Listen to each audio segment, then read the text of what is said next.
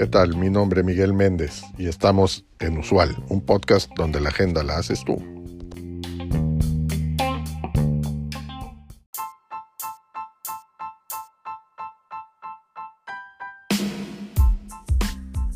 A medida que las tecnologías avanzan y las demandas laborales cambian, las distracciones se han convertido en un desafío aún más apremiante.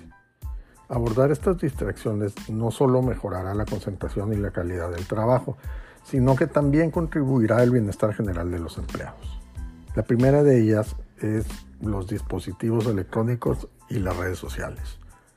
Según un estudio de la Universidad de California, las personas se distraen con dispositivos electrónicos y redes sociales aproximadamente cada tres minutos. El 58% de los trabajadores admite revisar sus redes sociales durante una jornada laboral.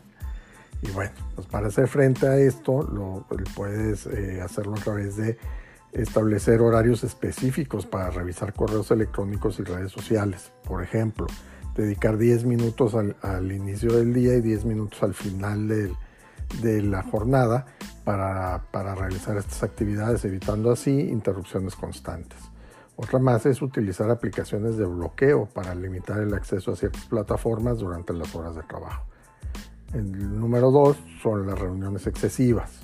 Un informe de HBR reveló que la alta dirección gasta alrededor de un 72% de su tiempo en reuniones.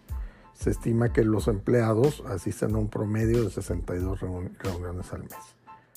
Para hacer frente a esta distracción lo puede ser a través de implementar agendas claras y objetivos definidos para cada reunión, por ejemplo, asignar tiempo específico para cada tema y asegurarse que solo las personas relevantes estén presentes para evitar prolongar innecesariamente la reunión y también eh, limitar la duración de las reuniones y fomentar la participación activa. La tercera distracción son las interrupciones de parte de los compañeros. Un estudio de la Universidad de California encontró que se necesita un promedio de 23 minutos para recuperar el enfoque después de una interrupción. El 80% de las interrupciones en el lugar de trabajo son consideradas no urgentes. Y bueno, pues haz frente a través de establecer señales visuales, como pudieran ser letreros, cuando se necesita enfoque ininterrumpido.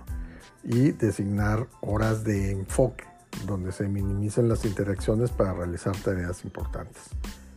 La cuarta distracción es eh, la multitarea o el multitasking la Universidad de Stanford informa que la multitarea o multitasking disminuye la productividad y puede reducir la eficiencia cognitiva hasta en un 40%.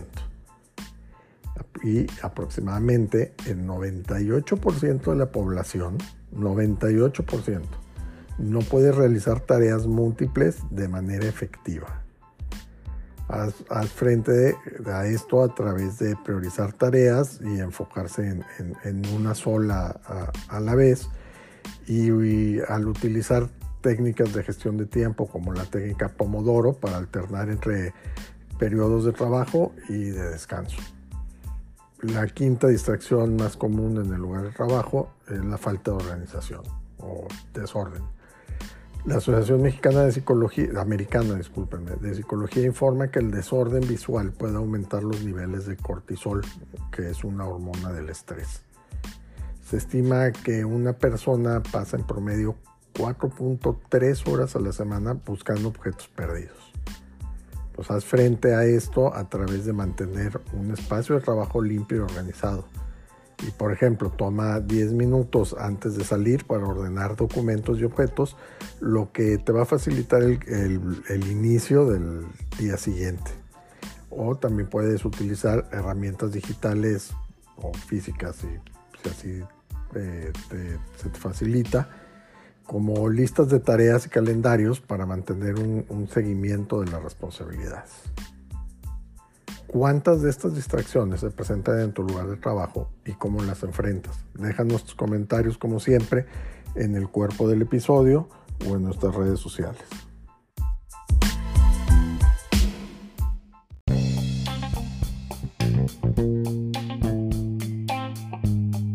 Gracias por acompañarnos en este episodio. Te recuerdo seguirnos y darnos like. Es de suma importancia para el desarrollo de este proyecto. Así como también te pido que nos dejes tu mensaje de voz en el cuerpo de este podcast con el tema que quieras que tratemos en los siguientes episodios o que nos envíes un mensaje directo en nuestro Twitter arroba usual un podcast. Hasta la próxima.